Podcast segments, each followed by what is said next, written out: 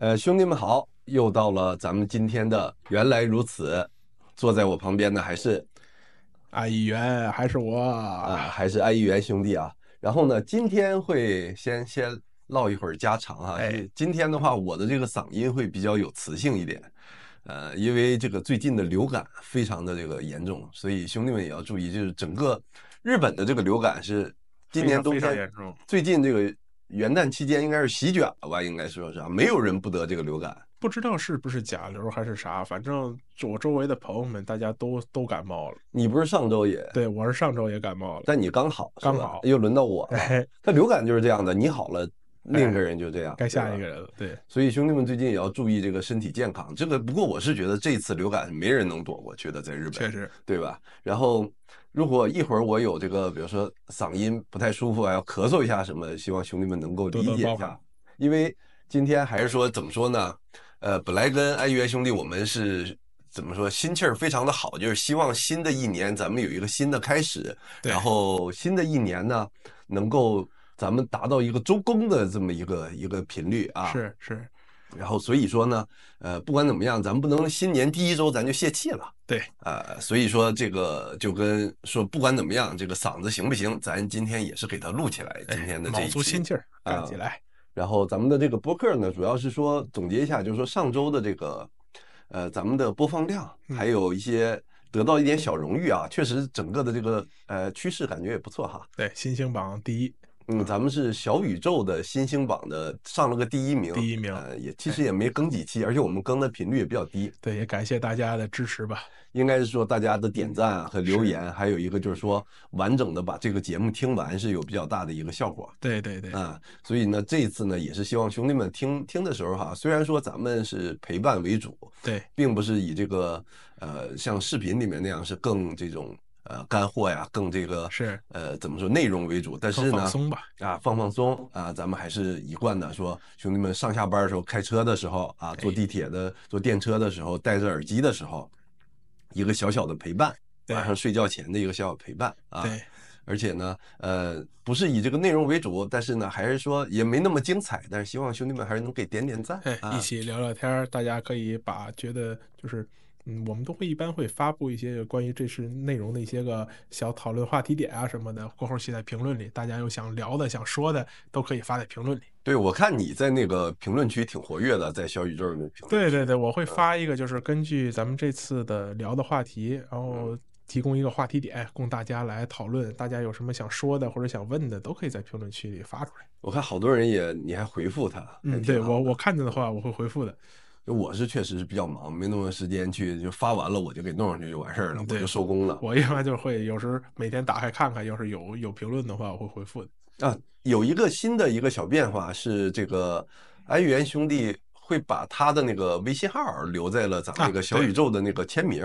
嗯、啊，就是你点开咱们那个节目，然后里面有一个什么节目简介还是节目详情，大概就是那么一个界面，里面就会看到有一个他的那个微信号。微信号，然后。呃，他也在考虑。上次聊说你这要不要做一个自己的粉丝群？对，看等粉丝量上来了，就是加我的兄弟们多了，可能过后咱们会建起一个群来，大家聊天什么的。而且上次也说了嘛，就是在国内的话，咱们的那个官网已经已经被擦掉了。对对对，擦掉了。然后所以说呢。就可以直接这个加安一元兄弟的这个微信，如果就是说想来旅游的话，对对，咱们广告打的了还是留到结尾来打吧。对，广告结尾再说，开头先别打广告。嗯，然后那就行，咱们就聊到今天的主题。好，今天的主题是一个比较娱乐性的一个主题了啊。对，呃，就是一个新的创意，之前也没想到过，但是觉得，哎，想到这个创意的时候，觉得应该很好玩，应该很有意思。就是我跟安一元兄弟呢。会有五大二零二四年将会发生的事情的预言。对，我们每个人想了五个预言，那所以呢，加起来就是十大十大预言。这十大预言呢，基本基本上还是围绕这个潮流圈的东西。对对对，但也不一定，也可能跟有生活上的，也有生活上的东西。我这个是真的，完全是围绕潮流圈的。哦，我这个有一点生活上，但是嗯，也是跟潮流圈稍微沾点关系吧。对，然后呢，呃。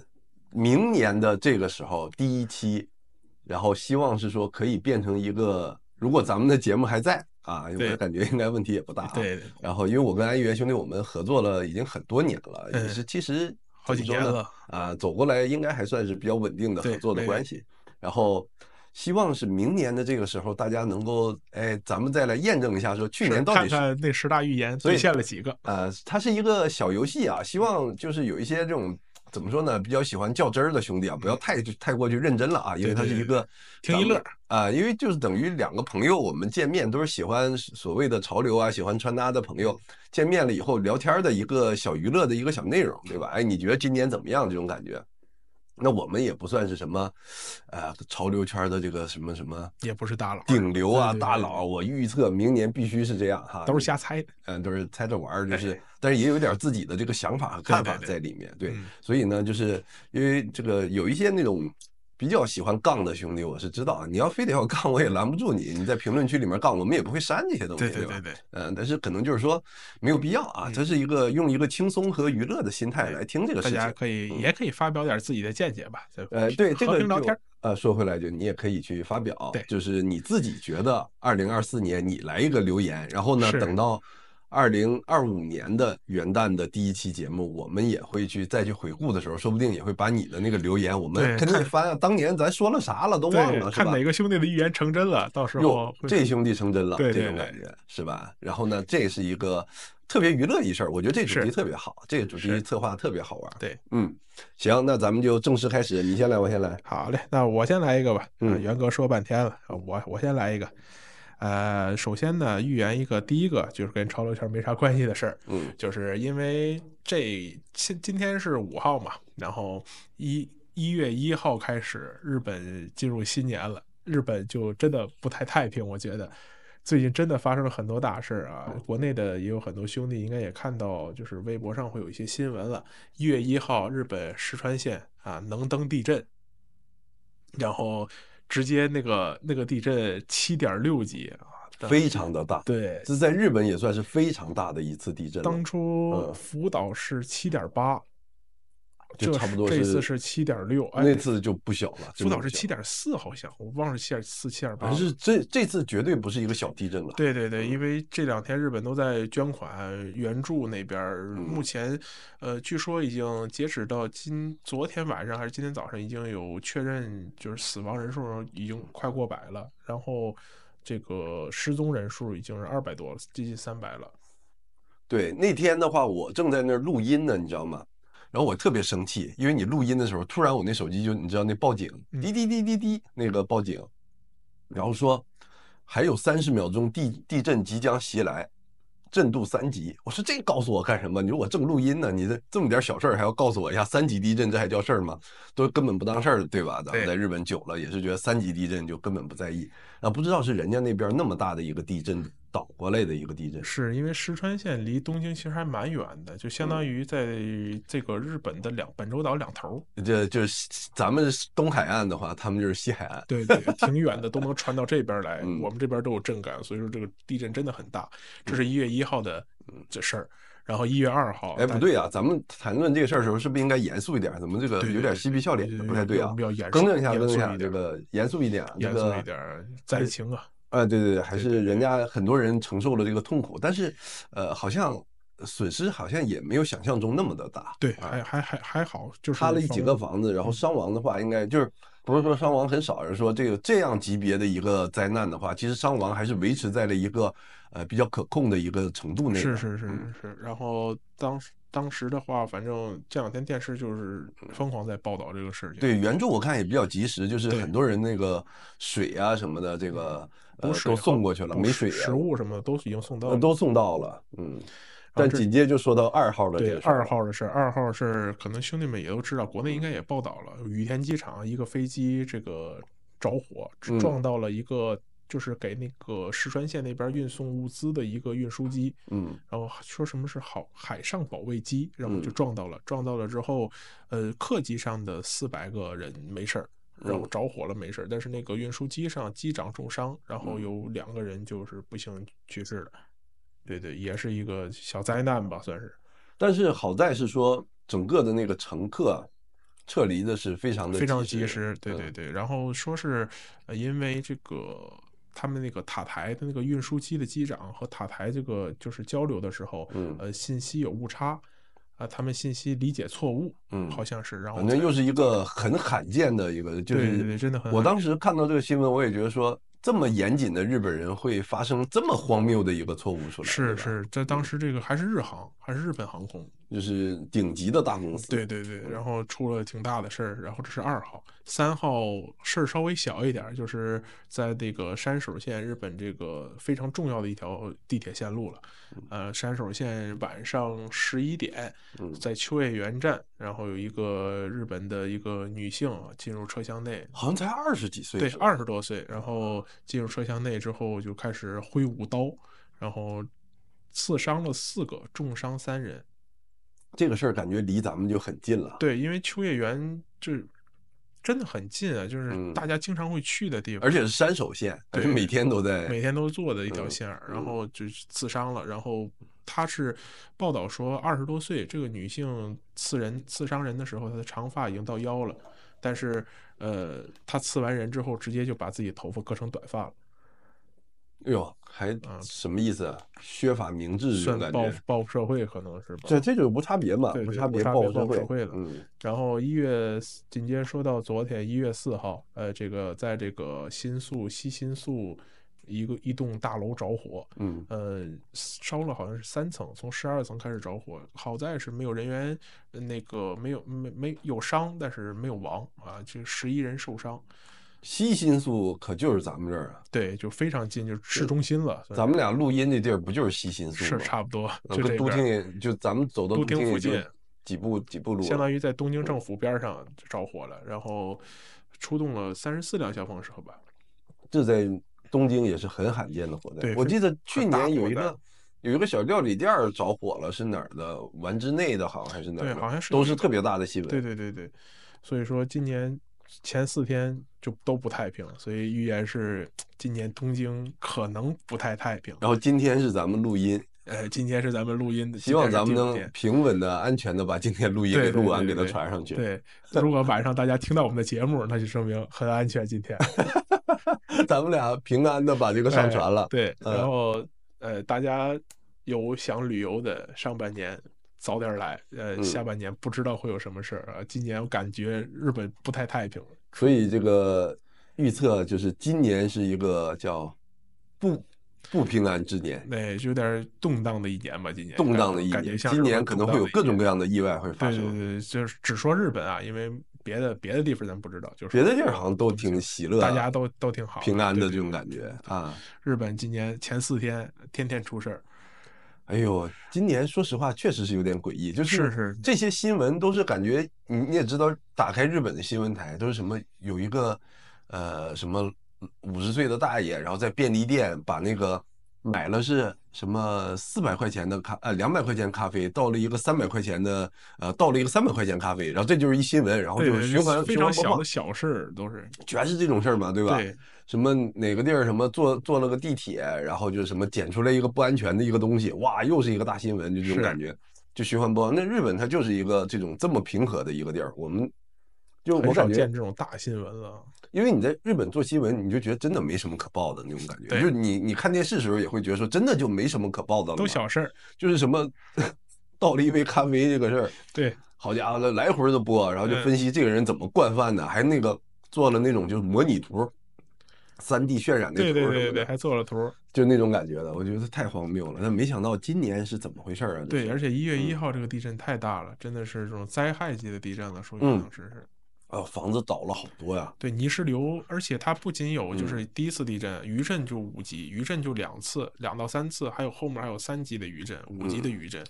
所以说，还是是不是还是东京稳一些啊？可能还是东京感觉会稍微稳一点吧，也不好说，因为它这个地震它也不挑地方，所以还是不能住太高的楼，是吧？应该住在一个什么一户建之类的。这一户建都冲塌了好几座，石川县那边。他那个是那个他在那个山脚底下的那种一户建，对他那个泥石流，啊、当时那个泥石流。其实最可怕的是不是地震？因为地震的话，日本的房子基本上它抗震非常非常强。它那个这个给大家哎科普一下，就是说你如果特别害怕这个地震的这个意外灾害的话，你要选那个房子住，比如说你住民宿也好或者酒店也好，你要找那个叫 RC 铁骨造。对铁骨造那个是最最，它的防震等级非常高。嗯，就是说它是一个，就是日本人对这个地震的研究已经非常的深入了。他发现那个房子啊，如果特别结实，那一震肯定铁塌。嗯，就所以呢，它一定要那个里面像有根龙骨一样，就摇摇来摆去的，你知道吧？啊，对，就是它就是随着那个振幅，它会摇，然后它会摇。它会甩，但是它不会塌。对，它会把里面东西就是特别容易，比如说家里的家具全全倒啊什么的。对。但是这个楼不会塌。对。这也是为什么地震这么频发，但是你很少听说东京哪个大楼被震震的塌了或者怎么着的，这是几乎看不到的一件事。是。嗯，这个也是给大家就是一个小的建议啊，就是如果你确实很怕这种意外，就是说哎好可怕地震或者怎么样的，那么找一个这种 RC 铁骨造的这个房子会。安全非常多，对，而且今年上半年如果来旅游的话，还是往就是关东这边来，因为东北那边确实这个地震，就是日本的东北这这这个像仙台啊那边，地震频发的还是挺严重的。啊，这个反正就是很难讲了，这种东西啊，对，这个也是不可预测了哈。是，好，来我来我来预测一个啊，哎，您说一个，我预测的这个可都是真的跟潮流相关的。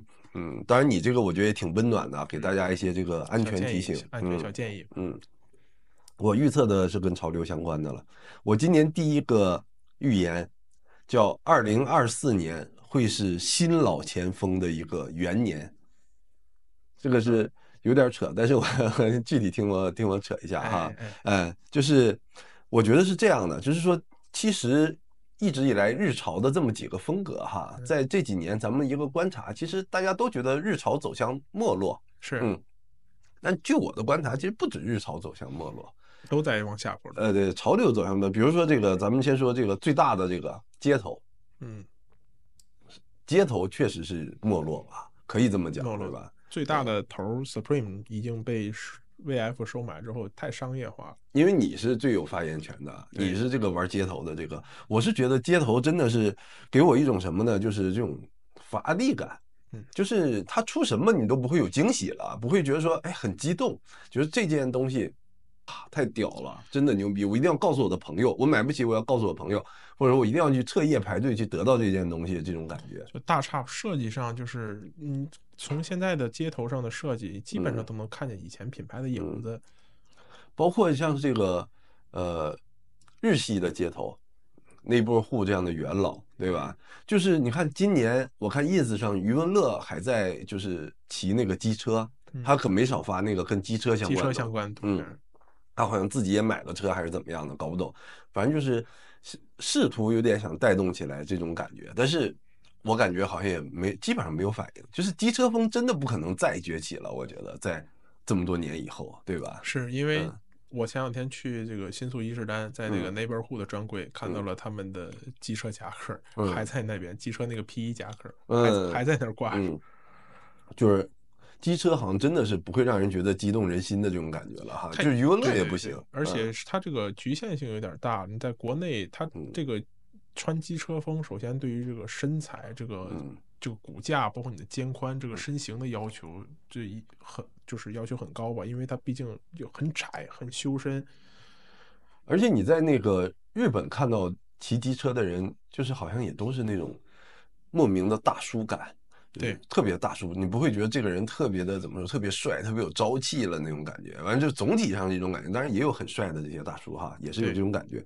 但这个不扯远了，机车不扯远，就是总体上街头，包括 Double Taps 这种军事风、滑板风的东西啊，Descendant 这种所谓的美式休闲加街头板仔的东西啊，这些好像都就是这个，哎呀，就是没完全没落了这两年。对对对，就完全没落这种感觉。总而言之，就是街头它的乏力，然后呢？就是我想表达一个主题，就是说，我认为很多的风格确实它很乏力，很很过去了那种感觉，就会让有一些新的风格，它就是有机可乘，它可能有能展露出来。就永远大家还是要穿东西嘛，还是要穿这种，不说 hype 吧，总说让大家觉得说眼前一亮想帅嘛，对吧？对，这是一个思路。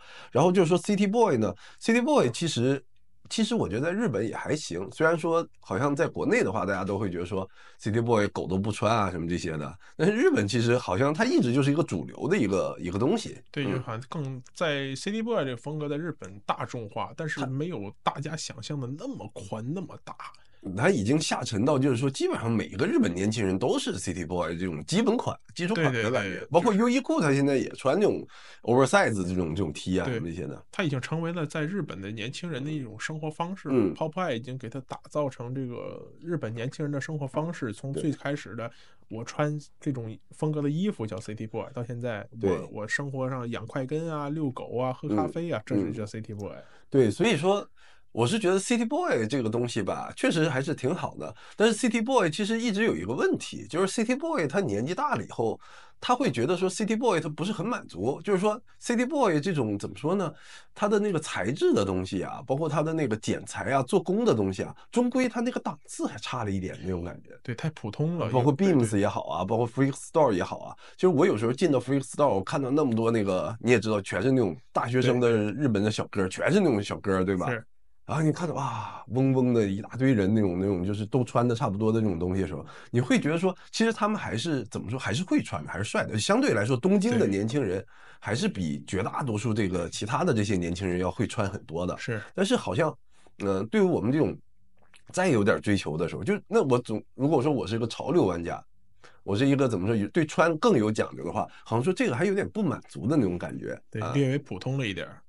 但是如果你非得要把 City Boy 看成一个潮流的话，那可能确实是有点过气啊，是这种这种感觉。确实有点过气。然后包括像 Clean Fit，我觉得 Clean Fit 是不是差不多该结束了？这种感觉。Clean Fit 就感觉已经成为了就是大家就是融入下沉到生活里，就不再是一种潮流追求，而是说我更多的是我穿的干干净净的，我去上班。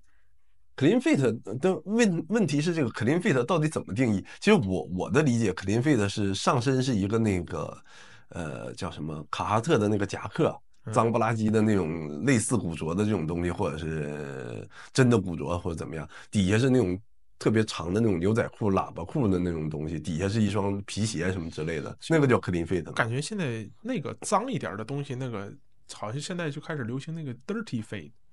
就是穿的那种破旧的，就像 Saint Michael 做那种破破洞洞的，然后上面都是水洗。哎呦，这个现在这个真的也要吐槽一下，现在这些博主造这些词太多了，我现在都对都搞不清楚，很多东西定义也不明白，是吧？对，然后什么 GoPro，但是确实有这么一个风潮出来，就是说，就我刚才说的那事儿，应该是。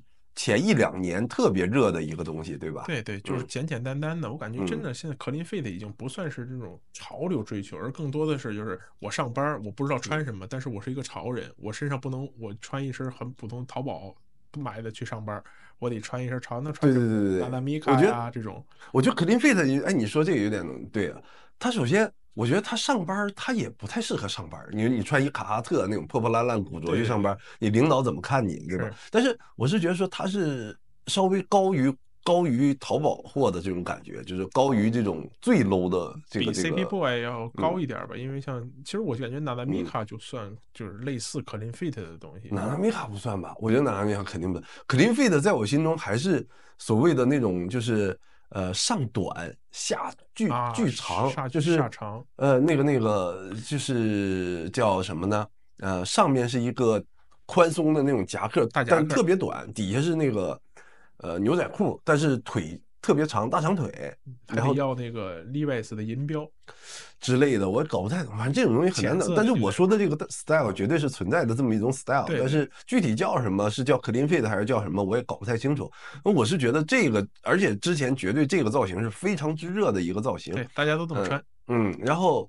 不是，我是觉得这个应该大家也要醒醒了。就是那个造型，它特别明显是源自于欧美的一些穿搭博主过来的一个东西。就是你也知道，现在美国买那个 Carhartt 也非常难买，对，就是因为也特别的热，在 ins 上一些博主穿这个东西嘛。那还有一个问题就是。它特别适合欧美人的身材，但是我们亚洲人绝大多数人的身材不是这样的一个，上面特别短，然后腰特别高，然后上面是那种倒三角，下面是一个大长腿。我觉得绝大多数亚洲人是我这个身材，就是上身比较长，上半身比较长，对对，上面是六，然后腿占四，腿占四差不多，腿短。其实我也是这样，腿短上身长。对对对，其实我是觉得为什么最后日本年轻人都是。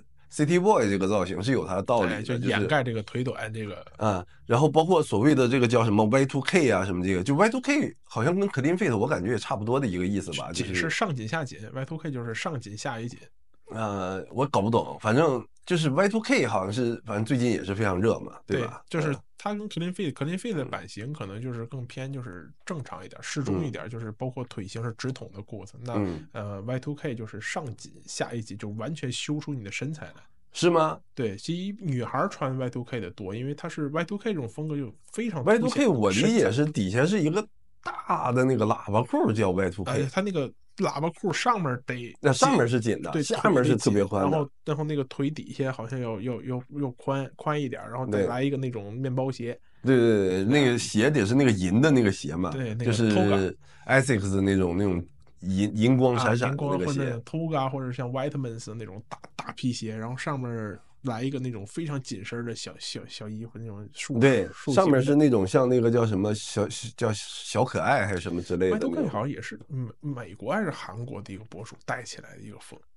Y2K 反正这一两年是真的太热了，然后你看。那个 Beams 还在元素开了一个新的店，就是这个 Y2K 的这个 style 的东西，啊、像 TTTS 啊，对对对，就是对就那种风格嘛，就是什么那种乐队 T 啊什么这些的嘛，对对对吧？但是他太挑人了。Y2K 对身材要求太高。Y2K 其实就我想说，它跟 Clean Fit 一样，就是你想穿的好看，兄弟你要醒一醒，你有没有欧美人的那个身材？就是对，而且太挑这个人的，就是像 Clean Fit，你你好不好看，完全取决于你长相有没有高级感，你的身材比例嗯好不好看，就是其实跟衣服关系不是特别大。嗯，那个衣服谁都能穿，它下限很很高，就是相当于我穿的再不好看，我也是一普通人。嗯，我穿的，然后上限也很高，上限完全取决于你的长相、你的身材。对，然后反正就这几个风格吧，就是对我来说真的是我无法融入的这种风格。我感觉我我要是假设我穿 Clean Fit，那就是非常可笑，会怎么样呢？非常普通，不是普通。比如说我上身穿一个巨短的一个那个叫什么底特律，嗯呃，卡哈的底特律，底特律，下面穿一个那种特别瘦的那种喇叭裤。那我中间一定会露出一截腰，无处安放。是，因为 因为我上身长，下身短啊，对吧？是，是。那我我肯定不好看啊，什么 Y2K 啊，什么这些东西，没办法去。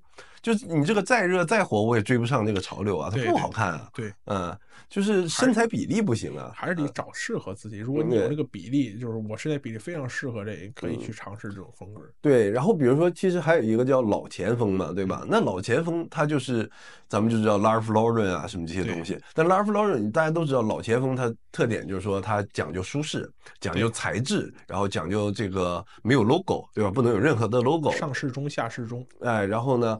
但是它有一个很大的问题是，所有这些品牌，比如说 Double L 这样的东西啊，那个哎，那算老钱吗？Double L 有点美，有点而且好像不对，有点乡村那种感觉的，有点乡村卡基那种感觉，还是那种干干净净的这种的，像 Loro Piana 呀这种高级的东西。对对对对，有点高级的这种东西。嗯，然后呢，但是这种的对身材的要求其实是非常非常厉害的，气质包括你的个人的。比如说你今天有点肚子，嗯，你穿一个 Ralph Lauren 就不好看，那肯定不行啊。是你穿一个非常合身的那种小衬衫啊什么这种东西。对。而且他老前锋在我印象里就是一身西装，嗯、然后要那个九分或九五分的裤子西裤，然后露着脚脖子，嗯、来一双皮鞋。但是这个你穿不好看，就一精神小伙。就你进那个 Ralph Lauren 的那个店，你去看他们那个店员的穿搭，对，哇，每一个都是非常的好看，确实非常好看，确实好看。合身的那种牛仔裤，特别合身的一个牛仔裤，然后顶上是一个衬衫塞在里面啊，什么这种感觉的，是吧？腰带是那种皮的，然后金扣的那种皮带，对，吧？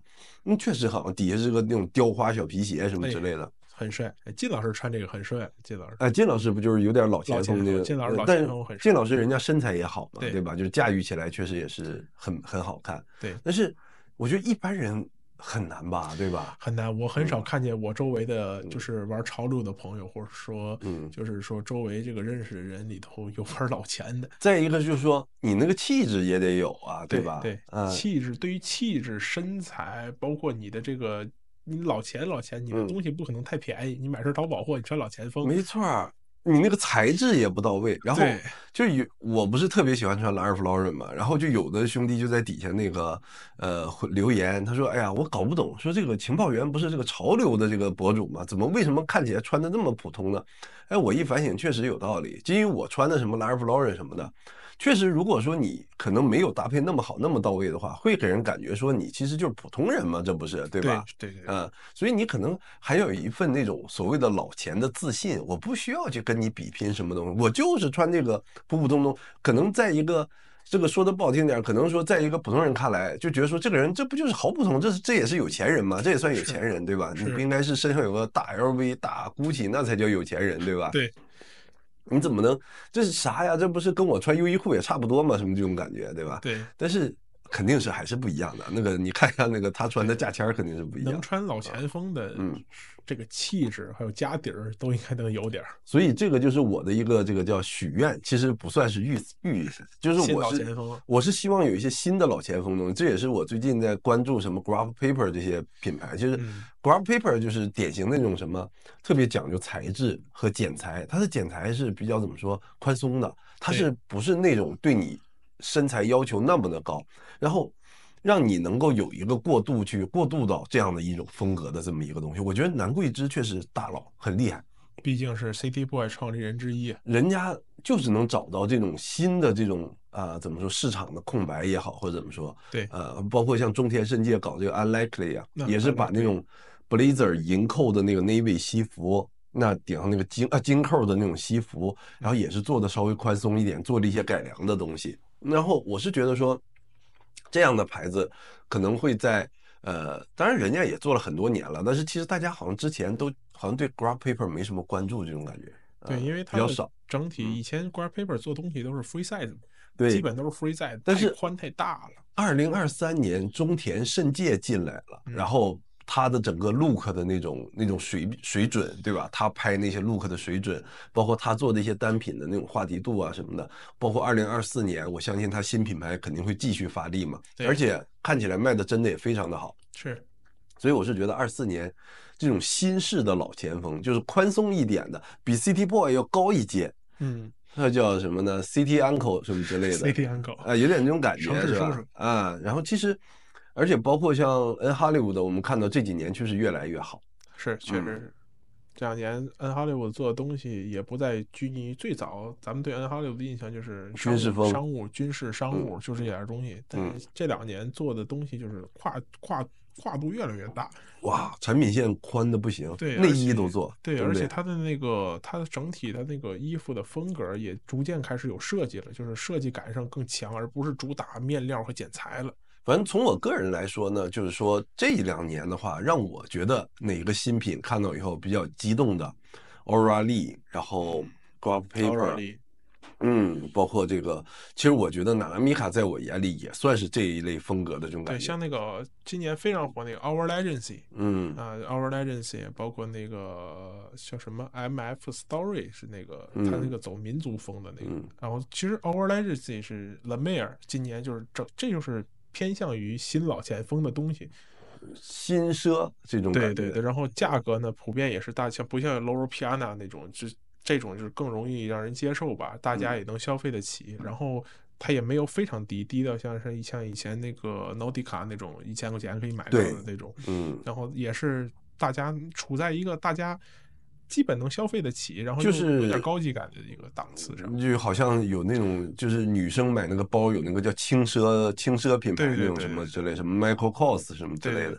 但是可能男生也需要一个所谓的轻奢，然后对你要求没那么高的一个老钱的东西。我是觉得是有这个市场。就我个人的话，会希望有这样的东西出现。对，就是大家攒攒钱，像像学生们可能攒攒钱也是可以买得起的，不是完全遥不可及。所谓的就是。日系设计师的这个价位了，就五六万一个外套，五六万日币一个外套，然后两三万一个 T，一个一个一个裤子。像肯定要高一点，毕竟 La Mer 以前是爱马仕的那个男装创意总监嘛。对，所以呢，就是一个怎么说呢？我个人，哎呀，这个扯的有点长，但大概是这么样的一个思路啊。对，那我再来说一个我的小预言，嗯，就是元哥说的是想，就是觉得新的一年老前锋会火，嗯，其实我从。今年就是整体看了一下，确实，嗯、呃，补充一下，也不是火，就是说它可能是个元年，就从二零二四年哈，哎、这个风格会越来越抬头，咱们。隔隔个几年以后再回头看的话，会觉得说哇，这个好像真的是那个时候就开始就崛起了那种感觉啊。从今年开始就是老前锋慢慢的走起来了。对对对啊，然后因为我看了一下，今年就是下半年，包括二四年，那这个飞董去做的这个 LV 大秀，二四 SS 这个大秀，嗯、就是整体感觉会回归一个稍显紧身这种宽松，我感觉就真的就是。嗯，宽松版像 old school 那种街头那种五叉 L、四叉 L 或 City Boy 那种巨大的东西，嗯嗯、可能在今年慢慢的会走下坡路了。嗯、大家更追求的是这种合身，包括今年流行的老前锋开始，嗯、然后老前锋也好，Y to K 也好，基本上很少有，包括 clean fit，哪怕是 dirty fit，、嗯、没有那种巨宽巨大的东西，没有了，嗯、已经没有这种东西的市场了。嗯，那慢慢的，我觉得到了新的一年，这种东西就是。合身的东西会慢慢的一点一点走起来，大家更喜欢回归合身版型。对对，回归合身版型。包括以前，因为最早其实做 Bape 的那个期间，那个那个年代，Nigo 和飞董他们就是想把最早那个。那种就是很宽大的那种，最早 old school，大家都穿四五条裤子，那裤子都要都要拖到膝盖那种感觉，要改掉，要要说新式街头就要合身，像 Bape 的鲨鱼头其实就是很合身的东西。嗯，然后所以说我感觉今然后 City Boy，呃和这种这种长谷川昭雄这种巨宽巨肥的，然后又席卷过来一阵，现在又回归到这种和珅的东西，然后新的一年感觉。一个是和珅，第二个是这种，嗯，这种民族风感觉会火一点，这种民族感的东西。你这两个预言，对，它就是这种合身的那种民族感，合合身民族感。哎，不仅要合身，还有民族感。对，因为其实这两年，包括看一下，就是日本，呃，比较有名的设计师品牌，这比如说 Undercover。嗯，呃，他其实今年下半年做了很多带有这种民族风的东西。他把他有件羽绒服，就是把那个民族风的小花边缝在身上，包括君雅那个康迪克送的那个支线，君雅瓦塔纳贝杜鹃春泥，今年也在做这种就是更偏民族、民族一民族感一点的东西。包括日本的很多新进的设计师品牌，二三 AW 都是。有很多就是民族，当然他们也有别的东西，但是更多的是就是民族带有民族风设计的东西会融入进去。那 Visvim 二四我看了没有，反倒没有民族他是老搞民族风。对对对，然后 Visvim 其实更更多的就淡化了，所以我感觉你就觉得 Visvim 其实就走远了，就算。Visvim 其实我感觉这两年真的一点点越来越商业化，越来越走远。他一点点就是我不要亚洲市场，他一点点在抛弃亚洲市场去迎合欧美人的市场。包括它的服装的版型越来越不适合亚洲人了，我感觉。嗯，你这么说起来，Visvim 确实是一个呃欧美市场为主，这是肯定的。对对对，嗯，这个是肯定的，因为他你你进他店你会发现白人特别多。对，呃，所以我感觉新的一年这种流苏的这种东西会火，就是带有民族风的这种流苏的这种东西，像印第安感那种东西会火起来。但你要说那个紧身的话。你这么说起来，确实侃爷是真的很紧啊！现在对对对，整体的去年侃爷一直在推上面巨宽，他那个 Gap 的那个一大羽绒服、大垃圾袋 什么的，然后下面是一个秋裤。对，然后从老前锋一点点感觉，今年的秀场看了一圈，大家都很合身。嗯，大家都是就是嗯，包括飞董现在每次出镜没有一个很宽松的东西，他永远是非常合身的小西装。小毛衫就正好贴好，也你说特别紧。那你要这么说的话，那飞董确实他这一生他也没宽松过。对，他一生也没宽松过。现在等于 LV 的创意总监换成飞董之后，嗯、基本上可以定义为飞董引领大潮流了。嗯，至少是在这个高级男装界吧。对对对，说引，然后那又是 Nigo 飞董强强联手，一个 Kenzo，一个 LV。对，今年又是这俩人强强联手，这俩人的那这俩人联手能出来什么东西？那就是合身。呃，Nigo 加飞董确实给人这种感觉，这个方向就是就是合身，然后衣服尺码会越来越小。嗯、对于我像这我这种比较就是身材比较宽大人来说，可能今年是不是很太友好的一年？对，民族风的话，但感觉我是没太观察到民族风是有这个趋势是吧？对，就包括日本的这个今年做的非常流行，就是他那个。呃，叫什么？那个牌叫什么？叫什么 M F 什么 Story 那个？他做了一个很小小花那种勾线的那种一块一小方块一小方块一小花的那种元素。嗯，今年非常火，在日本各大那种品牌都能看到。啊，是就是那个这个元素，确实看到过。对对对，这个这个元素非常，这就是民印第安式那种民族风的东西。今天非常非常，下半年各大品牌都在做。因为我个人确实还是挺喜欢这个民族风的，对，所以说感觉，而且民族风会让你整体的这种穿搭，像去年大家经历了一整年的这种克林费的 City Boy 那种身上毫无设计，嗯、就是纯穿这种剪裁，嗯，然后还有还有这种面料的东西来说，嗯、新的一年大家我觉得需要一个新的血液，需要身上带一点花。那这么一说，这是咱们俩这个叫。方向相反的这个意思，看看明年我们到底谁能成真？有点意思啊。哎，嗯，可以，哎，到时候去观察一下。对，然后那我来下一个预言了啊。我下一个预言是，印第安银饰会开始黯然淡出。没有，这跟我这反。我民族风一流行，对，印第安银饰可能会也会跟着走，但是因为民族风其实跟印印第安银饰还真是搭了，哎，真是搭。但是我为什么这么说呢？是我是觉得印第安银饰啊。真的就是怎么说呢？对我来说是有点审美疲劳了。我有好多那个印第安银饰，我感觉我现在基本上就不会拿出来戴，这是一个我个人的感受。但是为什么我会这么说？是因为我觉得印第安银饰在这几年，第一点是它越来越变成一个所有人都都都知道的，就是 Golos 这种东西变成一个叫投资投资用品、理财的东西嘛。理财的，嗯，对。然后它好像跟时尚都没什么关系了，对吧？穿什么人，你穿什么风格都会带一串羽毛，就是好像那个鞋子最后炒到几万块一双的时候，它就已经跟穿搭没什么关系了，是吧？我是觉得这种就没什么意思。就是我是觉得 Golos，你现在带一个。如果我我虽然是没有了，那这是不是酸呢？我觉得也不是酸，就是如果我我也不会去带这个东西，就如果我有，我也不会拿出来带。对，就就会会有一种什么感觉，很用力。你想让对那些，我想让你知道我的财力，就跟把那个把比如说保时捷的钥匙或者法拉利的钥匙挂在腰间这种感觉，当项链戴。嗯，就就是 Golos。假设我是我并不是 Golos 的狂热爱好者，假设我。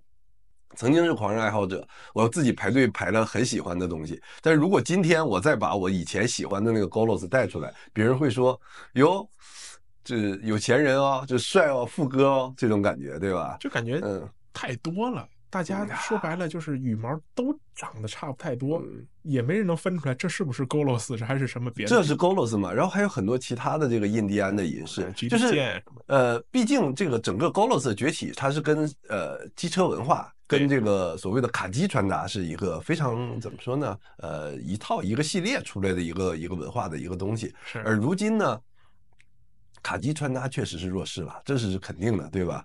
然后包括我预测的这个新卡机，也就是说新的这个老前锋或者新的学院风或者这些东西出来的时候，它其实可能跟印第安银饰我觉得是不是很搭的一个东西了。然后再一个就是说，我发现。就是新的这些风格，比如说咱们说呃，clean fit，什么这些风格也算是这几年热头比较比较比较强的这种风格。包括比如说 N Hollywood 啊，或者什么这些东西，你没办法带印第安银饰。你今天穿一个 N Hollywood 的一个一个极简那个东西，带羽毛，带鹰，然后就是太荒谬了，对吧？就是你 City Boy 你带什么呢？你也不能带鹰，你也不能带羽毛，叫没法带。洗平链可能会好一点吧。对，洗平链是 OK 的。洗平链为什么这几年洗平链起来也一个很大的原因是说，我认为啊，我观察到的这是一个很大的商机，就是大家都在找找那种特别极简干净的饰品，对，而不再是那种大手手工，然后上绣，呃，银发黑了然后再擦亮什么那些东西，感觉用力过猛了，带那种东西就特别的显老气了那种感觉，就是好像你还在。以前的那些特别以前的那些东西，但是不是？如果你自己觉得这就是我 lifestyle，这是很帅的，对吧？但如果你说，哎，我以前我也根本就对这些没什么感觉，我只不过想听说这个 印第安银是 Golos 特别牛逼，特别火，所以我也想来一个。我是真的觉得就大可不必了，就这种感觉。对，现在要想投资，买个高山龙子比买 Golos 强。对，比如说我现在，对，就比如说高山龙也是那个骷髅头。我就骷髅头，其实我也能买得到，我也觉得还也不是很贵。现在其实还蛮具有收藏价值，你买一个，对吧？对，毕竟那一辈儿的最后一个。问题是我什么时候带这个东西？这是一个非常，首先你上班不能带一骷髅头去上班吧，对吧？就是绝大多数人，我觉得就很难，就是这种社交场合你没办法。然后你平时穿它，到底要穿一件什么衣服会带这个骷髅头？朋克一点的，Masterman 的，Masterman 折 片，来一 Masterman 折片，对吧？Masterman 折片停产了，停产，停产了，早就停产了。他现在是店关了，World，呃，对，他店都关了，他工厂已经不这条线已经不做了。本田正章换了一条线，叫 Masterman World。啊啊，好像是我记得是有一阵儿说又停什么怎么着，然后又再也不做，然后又复出。他那个店在歌舞伎厅里头嘛，关了。那是什么？有这么一阵儿，又是什么？永远不会再有 Masterman 的了，然后什么之类。然后过了一年又复出了，换了一换了个名字，然后换了点拉胯的做工，价调低了点，复出了。反正 anyway 吧，这是我的一个预测，就是我是觉得说，其实有一个二零二四年呢，我觉得会越来越少人去戴印第安银饰，但是会不会出现一个新的特别干净简洁的银饰的一个东西呢？目前我我视野范围内还没有发掘这样的东西。然后，如果兄弟们觉得说，哎，我发现哪个银饰就很不错啊，什么，你也可以在留言区说，就可能是，呃，你觉得哪个东西是很新的、很有意思的银饰，也可以在留言区告诉我。那对，大家可以交流一下嘛，对吧？然后我是觉得银饰真的这种，呃。银地安顶上带串珠的红色、绿色串珠，然后呃氧化发黑，然后这样的一些东西，金、现金什么的啊，然后就只有 V Swim 什么这些东西才会跟它一起搭在一起才好看。然后穿 V Swim 的可能都不都不带这些了呀。嗯，穿 V-Swim 的，我觉得是好看的，就不它它戴不戴是一方面，就是说可能你穿这些东西，你还在穿这些东西，而且你穿很多年了，你那个气质也很适合，是非常好的一件事儿。就戴这些印第安银饰，绝对是搭起来是好看的。可是对于很多人来说呢，他不能，就是说白了就是一那种你知道。抖音上那种大哥，我有时候真能看到，什么人都在，就就包括穿、嗯、穿去，底下一身街头风，AJ 上面带一鹰，带一羽毛。其实最可怕就是那个什么那个 boy 啊，然后带一 Golos，那个也是经常能见到，你知道吗？那个也不是 Golos，不知道是什么牌子，可能就是反正是一羽毛吧做的。嗯，然后上衣是一个带一个大鹰，那个金色那个。烫金的那个 boy，对，底下是一个紧身裤，然后鞋是那个叫什么豆豆鞋之类的。那克罗心的？您今儿克罗心新的一年呢？克罗心的话，为什么会这几年这么好？也是因为说大家都在转移到克罗心，因为克罗心相对来说还干净不少嘛。对。但是我个人呢，我个人是我觉得克罗心肯定是非常好的一个一个，就是它现在还是一个社交货币正热的这个状态。是。但是我个人是真的非常希望能有一些新的。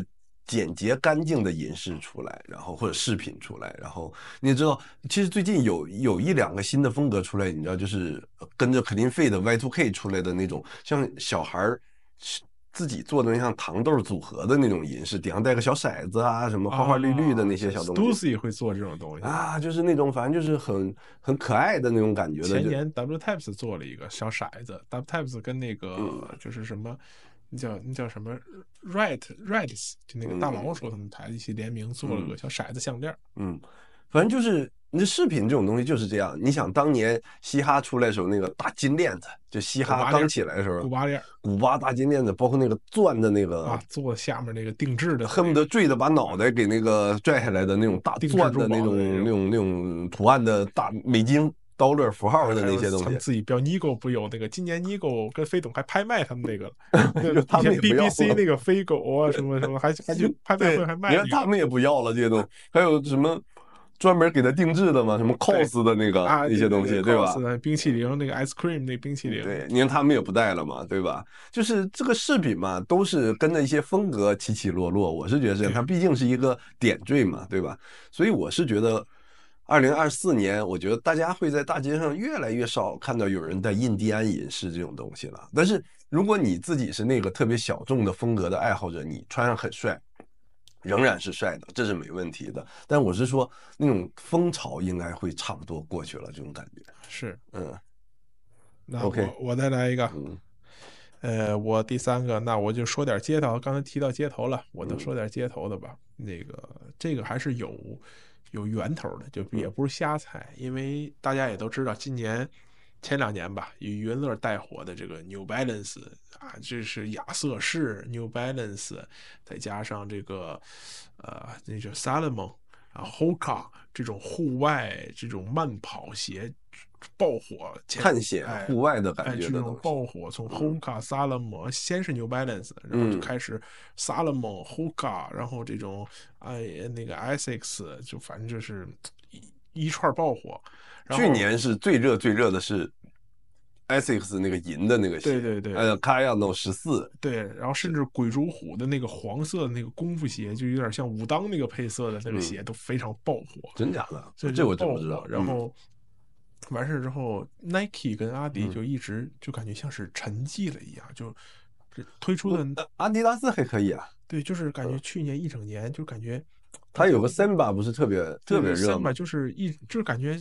去年包括 Nike 也是，就是 Dunk 啊，我就一直在复刻或者出那种纯色的配色，没有像以前情人节也好、冰雪奇缘也好那种一出来让人感觉哇非常亮眼的鞋款了。就 Nike 真的让大家真的无力吐槽的感觉。对对，就感觉大家就已经摆烂了。Nike 就感觉像是嗯，那我就把市场让给你们吧，你们这两年火就给你，我不跟你们争了。啊，有点这种感觉。对对对，我出一出那种普款，或者说出一点这种普通配色的，有喜欢的就来买一买就好了，就很佛系。然后从去年年底开始，阿迪达斯动作非常大。首先，一直以前就联名的那那个杰瑞·劳伦佐那个 Fear of God 的主理人，嗯，呃，自从他宣入宣布那个我加入阿迪达斯之后，然后就没有声音了。然后从去年开始推出了。那个鞋，嗯，呃，Fear of God 联名阿迪的那个鞋，嗯，然后就开始各种大动作，包括陈冠希啊，一下子开始从 Nike 我开始换到阿迪了。哎，这是一个大事儿。对，陈冠希走了一场秀嘛，当时给、嗯、给阿迪做了一场秀嘛，然后那那些联名系列，包括三把什么的，让人很期待丝绸。对对，丝绸啊，丝绸丝绸三叶草。然后陈冠希挖走了，然后还有一个大事就是山本耀司重新执掌 Y 三啊，有可能有些人不了解，Y 三是以前山本耀司和阿迪达斯合作做了一款就是。更偏向运动加暗黑风联合的一一个一一条支线，然后今年是下半年，山本耀司重新，以前就是山本耀司就不管这条线，人家就不管做。今年下半年的鞋款，包括他新出的那几个镂空的那个鞋，全部是山本耀司回来重新执掌，他自己他来设计的一些东西。所以今年阿迪感觉动作非常大，在蓄蓄力。今年我感觉就是呃陈冠希做了一场秀，开始告诉大家。明年我们要有大东西、好东西要推出，嗯，要要要非常，然后完事之后，那个呃，一个是陈冠希执掌阿阿迪，然后明年山本耀司，那肯定回来之后，你不可能我就做一季就走了，嗯，那明年肯定要发力了。这个是去年年底都有点开始发力的开始开始发力了，所以我感觉明年阿迪肯定会是要炒作整个公司嘛，他签下这么多。大大设计师，他肯定要在明年造势造一波。Easy 是不是也要回来了？哎，造一波是这个要牵扯到下一个预言了啊！嗯、这个啊，那行，那一会儿咱们留到对下一波再聊、下一波。然后同时大家说，那 Nike 真就死了吗？那那阿迪达斯火了，Nike 怎么说呢？哎，Nike，呃，你不把我陈冠希挖走了吧？哎，Nike 从阿迪那儿把 Nigo 挖来了。嗯啊，Nigo 今年。穿着 Nike，他 Nigo 好像是说进入 Nike 设计的第一双鞋，大家非常期待。嗯，但据说是 Air Force Three，啊，Air Force 四，然后大家就觉得，看完 Nigo 上脚图就感觉没改，就和原年配色一模一样。嗯，但是具体的还没有说。嗯，所以我感觉明年虽然说这个大家说啊，可能街头也就慢慢过去了。但是明年要是阿迪跟 Nike 造一波势的话，那新街头会不会回来？不知道。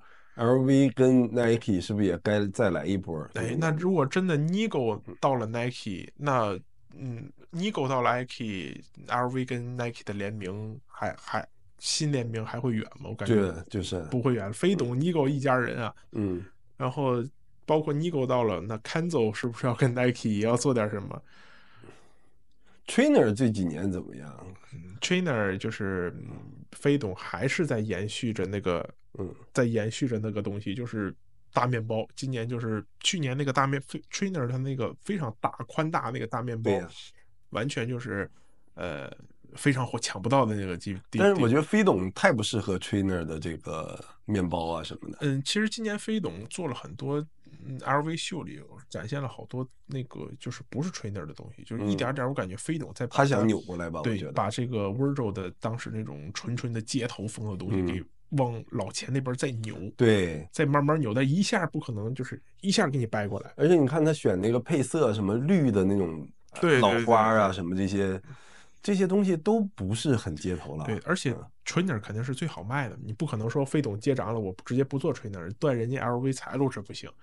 嗯，然后，但是还是还是要做数码迷彩什么这些东西，还是保留了一些街头。对，但是越来越我感觉再往回掰吧，LV 的街头可能也就那么两年了。这两年，嗯，非董职场的 LV，我感觉更会越来越老钱了。你个人是期待吗？还是说你觉得说你又要淡出这个 LV 了？可能要淡了吧，再买一双那个大的。大的面包鞋的那个鞋可能就淡出去，因为老钱真的不太适合，包括我体型我也穿不了特别老钱。你需要新老钱，需要那个特别宽松的老钱。所以飞董的风格喜欢归喜欢，但是飞董的风格不适合我，穿不进去啊！是是，它只能适合那种身材特别好的人才行。对对对，就是特别自律，然后。上面是三角肌，下面那个腿又细，对吧？腰又腰线的那个比例又好。街头真的这两年，我感觉明年看看阿迪跟 Nike 这个大动作，是他们是想把街头带回来，还是说干脆我们也跟着时尚跟着走，我们也慢慢的从街头走出去？从阿迪的这个动作来看，我觉得他们对街头基本上都已经半放弃了，这种感觉。对，包括 Easy 啊，对，就看明年他们 Nike 跟阿迪是能把他们俩把这个风格拽回来，还是说他们阿迪达斯去年特别明显就是推那个 Samba 那种东西，就特别的 Y two，也不叫 Y two，Clean Fit 还是什么 Clean Fit，有点 City Boy 那种感觉。反正就是干干净净的，然后特别小的那个鞋子，那个鞋子，反正我是肯定不会买，因为我觉得那个鞋子显得脚特别的小。对，就是你必须要穿一个紧身的牛仔裤什么之类的，才能够穿那样的鞋子。对，咱咱们这种体型比较大，就感觉支撑不住，给人看起来摇摇欲坠的那种。对，或者是那种穿那种喇叭裤，底下是那个鞋子，那个喇叭裤把自己那个鞋子都给盖住的那种感觉啊什么的，那个啊这个。适合女生吧，感觉会。就女孩穿很可爱，很好看。那男的穿，我是觉得有点接受不了。比较重一点的鞋，压得住。就是如果你是一个特别瘦、特别瘦的男的，也能穿。呃，就瘦的跟那个跟一个杆儿一样，然后以穿那种风格，我觉得也是帅的。高挑、细高挑、细高挑的那种身材，就像靳老师，就像你刚才说，像靳老师那种身材，就就很适合这种。像李哥那就穿就不好看了。不行吧，对吧？李哥太李李哥又高又高又壮的，咱们俩肯定都玩不了这个风格，对吧？新如果新老前锋，如果真像您说的，新一年真的是老前锋鼎盛的话，嗯，那咱两位就不是潮流博主了，离潮流又远了。所以不，所以我强调叫新老前锋啊，就是老前锋，首先就把百分之九十的人给排除出去了，就是你根本进入不了老前锋这个 style 里面，是对吧？你想人家就是。天天健身，然后去什么游艇啊，什么玩啊，什么这些的，然后吃的东西都是那种健康的，然后练瑜伽，早上要慢跑，这都是老钱的 style 嘛。老前锋油头，国内现在哪有几个？还有谁梳油头？对呀、啊，所以这就是上班的，这么着。但是所以需要有一个，我是希望能有一个过渡的一个的，从街头到。老钱中间有一个，过渡，就是你你能想象，比如说你现在是一个街头，突然梆有一天你就变成一老钱，对，突然间脱下这个卫衣，然后这个卫裤，直接换上一身西装西服然后来一双金扣的小西服，系好领带，然后你自己能看得下去，戴眼镜，梳一油头，那肯定我觉得这太大了。所以你看，但是你看今天如果让你穿一个，我不知道就 graph paper。宽宽松松的一个，但是是高品质的一个衬衫什么之类的，你感觉哎，好像也能勉强哎感受一下这种感。可能我下面搭一个那种什么小工装裤，上面是一个这样的一个衬衫，好像呃一个白色工装裤，一个衬衫，好像你好像也说得过去那种感觉，好像也还能适应一下。对，就是我我想说的这个就是新老前锋，就是我想说，是至至少说，就是我个人会去在。二零二四年可能会多买的几个牌子，去多去尝试扭转自己的牌子，一个就是呃叫 Grab Paper，、嗯、然后或者是 Aura Lee 或这样的一些东西，我也会去尝试啊，这之类的这些东西，会去尝试一下这样的新的东西吧。嗯，OK，你说完了哈，嗯，然后下一个，我的下一个预言，也是我今天的第三个潮流预言啊，嗯、就是日系户外会继续衰退，在二零二四年，嗯，就是二零二三年会有稍微有一点点颓势。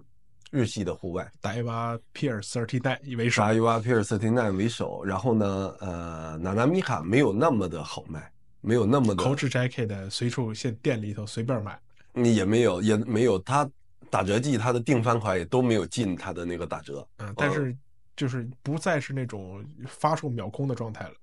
对，这个是。这个算是从最 hype 到稍微下了一点点这种感觉吧，就也不能说它就是不行了或者怎么样。就是最近有很多那个说法说，呃，娜娜米卡已经完蛋了，不行了或者什么之类，就卖不动了什么。我觉得那个还是有点过了，太夸张了。还是能卖，就今天没有那么好。因为我刚刚关注完，它不是那个三号打折嘛，然后它打折，我看了一下，我还想说，如果你的那个呃那几件定番的风衣啊什么的敢打个折，那我敢买一件七折嘛，反正还是挺划算的吧，我觉得。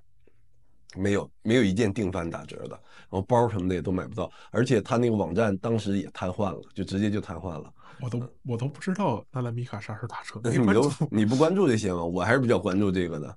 然后他的那个包什么的，我本来想买一个他那个头盔包，我觉得特别好看，那个头盔包特别干净，然后结果也没有了。所以我是觉得日系户外是这样的，就是日系户外确实在二三年。大家能明显感觉到没有之前那么近那种感觉，不像前二一二二那会儿的那种感觉，对吧？大家露营，当时是大家是向往户外生活。二一二那年，我想出门，核心还是跟那个疫情是核心相关的。我想向往这个户外生活，所以我我去不了，那我就想体验。就包括日本人也，其实日本日系户外在日本日一直是一个那种非常平稳的事，大家都很就是都会穿。几十年了，其实都是这样，一直都会穿，包括像什么嗯那种 Mountain Bell 啊，嗯、包括那个，我记得我这两天看 ins 每年的那个叫什么 Department Studio，就那个卖那个猛犸象那个牌子，猫的、嗯，它是猛犸象 Marmot，嗯，那个长毛象哎，什么 Marmot 那个牌子，每年都会有一就是。几十个甚至一百多个日本人在那门口排大队抢。对，日本人对户外非常执着，就是这是其中一方面。就是疫情以后呢，恢复旅行，就大家可能还是觉得说，那还是旅行好玩啊。就是可能露营什么这些东西是一个苦中作乐吧，这种感觉。然后，但是呃，就在疫情的时候，你会觉得说不能群聚啊，不能。长距离去去旅行啊，或者什么，那可能我就选择在周边露个营，也是跟朋友一起喝个酒什么的这种生活，对吧？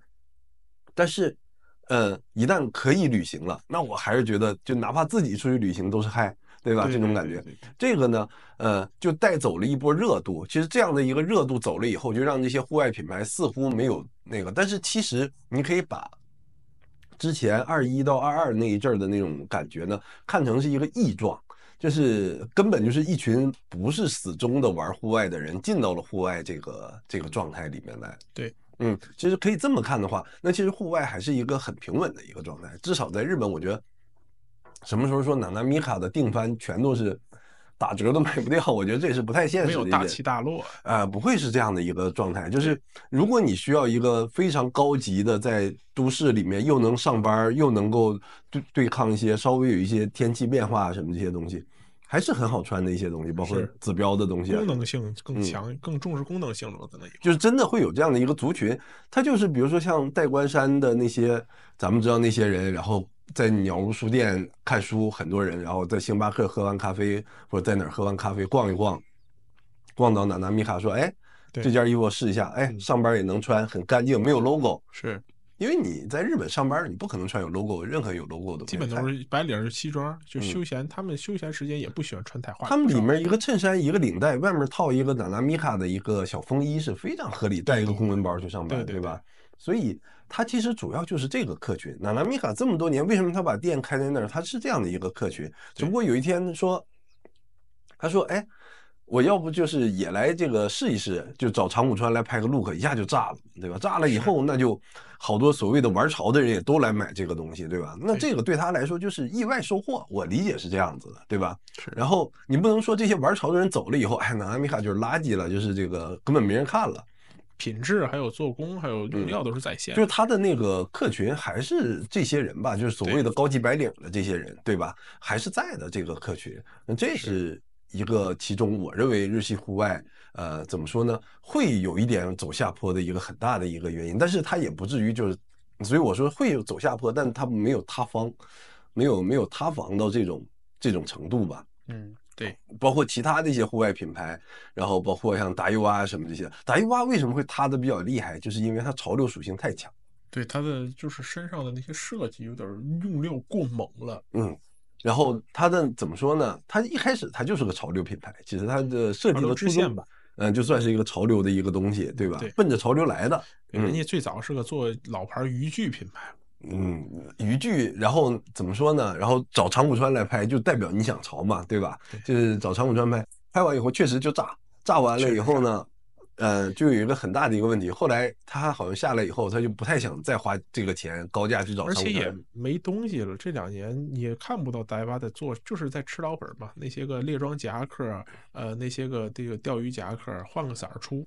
没有，这这一两年，据我的观察，他们有在突破，有在做新的东西，但是就是说那个关注度已经不在了，嗯，就大家对户外没有那么的热情，大家很就是相当于一开始出了很炸炸裂的东西，大家就哇疯狂把你的注意力都集中在你这个牌子，结果到第二年大家就大失所望，嗯，没有新东西，第二年全是一模一样的，这个就是。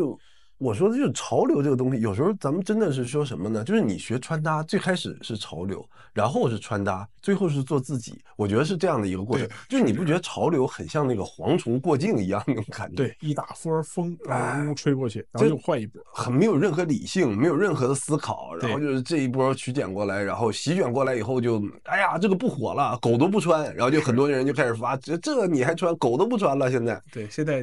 马路上还能看到 Supreme 雪山吗？啊，Supreme 落叶吗？不是，你现在你发一个开箱，说我给大家开箱 Supreme，你看底下那评论都得骂死你。我开一我开一雪山，底下的评论就哎呀，怎么现在还开这个？你活在现在是二零二三、二零二四。我喜欢啊，我喜欢雪山，不行吗？不行，你这个就是就是狗都不穿。对，Supreme 狗都不。其实我是觉得真的没必要，人家喜欢你，你管得着？人家有这个钱，第一有这个钱买，第二人家喜欢。我看人家李哥开 Supreme。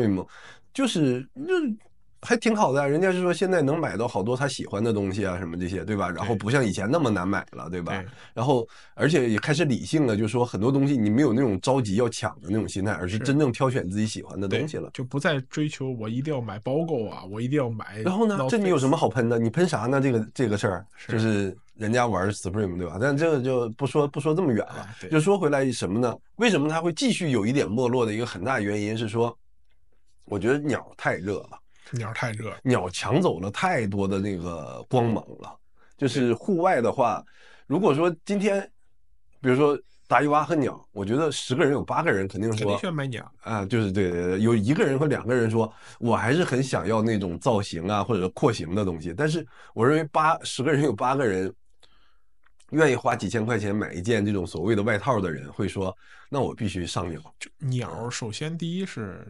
就是它现在算国潮了，它应该算，因为它是毕竟是安踏旗下的嘛。嗯。然后第二是鸟，其实是无论是兼用你的实用性还是造型性都很强。嗯。你穿一个鸟，你说挡雨完全 OK 没问题。嗯。然后你造型的话，你就是哪怕我不想造型，我随便一披，你也不会有多难看。核心是 logo 真的好。哎，对。然后我 我穿一个那个贝塔，我穿一穿一出去，我想造型也能可以随便造型。但是我个人认为啊，鸟肯定明年还是非常，二零二四年不是明年了，二零二四年鸟肯定还是如日中天，这个是可以预见的。但是我是觉得鸟的好日子应该也没有那么久了，说实话，因为走下坡路了，可能差不多了，到到到巅峰了。你其实之前鸟是那种奥特莱斯货，你都没人买的东西。最早是在安踏收购之前，人家是一就是专门做商务装的。哎，再早一点，反正真的就是。真的是打折都没人买的东西。对，普款的鸟没人买，然后商鸟是专供给那些个人家那些老板们出出门穿，军鸟是供供给加拿大那些军队的。嗯，没错。然后，然后就说到这个，为什么我觉得鸟差不多了？是因为前一阵我那同事，嗯，然后以前腾讯的同事嘛，然后过来问我微信问我说，我到那个日本，我过一阵要去大阪去玩去，买鸟会便宜吗？我说你都开始关注上这鸟了。我说，哎呀，我说那真的是进入到千家万户了，这个真的是进入到每一个人的心里了。呃，知不知道潮流的都想买一件鸟。对我，所以我是觉得说，如果这个时候你比如说你让我来穿一件鸟，我就会说会跟那个 Golos 效应是一样了。呃，给我的感觉，嗯，怎么说呢？唉，有点羞耻。如果有一个那个，如果就是一定要穿鸟，我可能会选商鸟。商鸟是真的一点 logo 都没有。对对对对，如果是顶上有一个大的那个骨头的那个东西的话，我是真的觉得会有点羞耻。说实话，就是它已经造成了，变成了又是一个这样的东西，说哟，全民全民穿鸟，始祖鸟牛逼啊，这有钱富哥呀，然后就是那种感觉，你知道吧？就跟以前全民上岛，嗯，石头岛，就对，呃，对，你这说太对了，全民上岛，兄弟们上岛了，上岛了，上岛了，那个。肩上那臂章，你说当时淘宝还有卖假的臂章的，哎，对对对，专门卖假的臂章，我别衣服我列倒。这里面插一个特别逗的一个事儿，我不是玩摄影嘛，然后玩那个索尼的镜头，嗯、索尼的镜头呢，它分几个档次，它最高的一个档次呢叫 G Master，顶级的那个镜头嘛，就是呃确实非非常贵，一个大概日币的话三五十万肯定是要的了，还是有点贵了，说实话。然后呢？但是它有一个低档一点的头，它是叫 G G 系列，反正就呃不不带 Master 了，就好像是那个意思。然后它是一个黑色的 G，然后高级的呢是一个红色的 G，但是他们俩外观看起来都是黑黑不拉几的一个镜头嘛，对吧？嗯，哎，我看到。淘宝上就有卖那个红记贴纸，五 G 贴纸，专门贴在上面，伪装成贴在那个镜头的那个黑记上，这样你的黑记就变成了红记。我当时笑的眼泪都出来，我说怎么怎么会虚荣到这种程度？你，当时卖标的各种倒的标的都能买。对，其实就是这个效应，对吧？所以，所以我是觉得说啊，鸟的话，怎么说呢？就是。如果你真的是需要这个东西，就是你要去哪儿去越野、去爬山，然后那个当时那个雨呀、风啊什么的，你必须就是这个壳才能挡得住。那鸟确实是很值得去上的一件东西。但如果不是啊，你就是上班，然后呢，呃，还是电车呀，或者是骑个骑个单车什么的。我我是我是不太建议再去买鸟了，它已经到了一个就是我刚才说的这种程度了，顶峰了吧？已经顶峰了，全人尽就是相当于有点当年那个就是 Supreme 的一七一八年 Supreme，就是它脱离了一个穿搭的一个效果，或者是说它是一个越野的功能，它已经完全脱离了这个。呃，十个人有八个人对它的认知就是穿鸟牛逼呀呀，对，当年的岛啊，就是、嗯、就是这种感觉了。当年的岛啊，就是啊，这么一说。我是真一件都没买过，是吧？就是鸟没买过，是吧？不仅鸟，就户外的所有东西，包括 The North Face 这两年火，这两年你也看见，我是一件没买过，冲锋衣等等等等。North Face 其实之前也有这个效应，包括在之前那个什么什么校服什么来着，那个叫就一九九六 The North Face 那个一九九六那个面包服，那是一个校服啊，就反正无数的校服，真的到后来就会那个啊。还有那个加拿大鹅也是这样，啊、大鹅，大鹅啊，怎么说？现在是很少，谁还买大鹅？没听过了。我不知道，反正我是肯定，就是我觉得它保暖什么的肯定是没有什么问题的，但是我是肯定不会穿这个牌子。国内现在反正羽绒服就要不有大鹅，要不然就蒙克勒。还有蒙克勒，我真的会，如果让我穿蒙克勒，我会真的。这不是人身攻击啊，但是我是觉得有点羞耻。说实话，就可能很多人觉得我穿蒙克勒很暖和，我觉得很帅啊，很舒服啊，这个是没问题的。但是我觉得绝大多数人看你的眼光都是哇哦，蒙克勒，然后就是一万块钱一件的。对，其实蒙克勒这个东西，你说羽绒服要想穿出来造型感、好看感很难。嗯，呃，主要作用还是保暖啊。你鹅可能跟蒙克勒他们，第一又能彰显我这个服装的地位啊，我很贵。第二是我确实很暖和，这就是为什么最后就是说什么老钱它不能有任何 logo 的一个很大的一个关键点，就是它老钱。就是我记得之前有一个美剧，我还看到有一段就是特别有意思，就是呃里面那个人那个是哪个美剧我忘了啊，我也是看人家就是剪出来的那种片段的那种感觉，就是刷那种抖音什么之类刷到的那种东西。他就说，哎，今天。有一个，他们就是一个老钱的那种家族嘛，就是三代四代的这种的欧洲的那种那种老钱的家族，大家都是穿，你不知道是什么牌子，你真的不知道。然后大家就突然有一个人穿了一个马甲，然后冬天有点冷，穿了一个马甲，然后顶上是一个 Moncler 的标，然后就所有人看到他第一眼就是就先把嘴给捂住，哎，嗯，哎，然后他就哎，他就 就是那种大家这种感觉，就是说你想干什么？就是说，哎，你好像。展现出来你还挺有野心的啊，挺有挺有自己的这个 想法，哎，挺有自己的 style 的这种感觉，就所有人的就是有点阴阳他那种感觉。你很你好像很有 style 啊，是吧？你有自己的这种是穿搭的这种想法啊，对，就是这种感觉。就是为什么会最后都会变成这样？你有明显的 logo 一定会变成这样，就是因为当他不再是 hype 的时候，你看到他会有点尴尬。说实话，是会有一点。嗯，就你现在你会穿一个岛带一个大袖标出来吗？嗯，很少看见有穿岛的了，现在很少看到了。包括之前的，其实很多东西都是这样的。我说实话，咱们不要每天就是说，好像我在看不起这个，看不起那个，不是这个意思啊。那你认不认同我？现在你穿一双椰子出来？好丢人，好尴尬。是你穿一双椰子，那个叫叫椰子三五零，呃，三五零的那个编织的那个底下那个鞋鞋鞋底像轮胎一样，Boost 的底儿，嗯，Boost 的底，然后包的像轮胎一样，然后呃那边有一个大的三五零的那个那个那个侧侧边侧边的那个东西，那个鞋你穿得出来？我承认刚开始。呃，出来的时候我也觉得很惊艳，那个鞋子，觉得哇，鞋子还可以设计成这样，我自己也想买一双，那很很难买，真的很难买。是，可是时至今日，你会在，我说实话，我说句实在话，就是走在街上穿一双椰子三五零，啊，羞耻，真的羞耻。嗯，三五零就大家可能选择三五零穿三五零出去的目的。没有，不是像以前似的，我为了帅，我为了搭配。我今天的搭配正好就是这个未来感穿搭什么之类的。它也不再是这个，大家可能穿三五零，就是因为哎，我要下楼买个菜，那个鞋正好在边上放着，所以它穿着比较舒服，我就一塌了，像袜子一样的鞋，哎，我就踏了这就走了，我连跟儿也不提，我就踏着楼下买。就是如果你真的是未来感穿搭，就像椰一样，对吧？然后椰就是那种。大的蓬起来的那种衣服，然后底下是瘦的牛仔裤，再来一双三五零，就像未来人那种感觉，对吧？一个光头出来特别帅，一个老黑人，对吧？帅的不行。那我觉得确实觉得很帅。问题是，你你很多人穿三五零就是一个牛仔裤，然后一个普通的 T 恤，然后就是一三三五零，这 就不搭呀。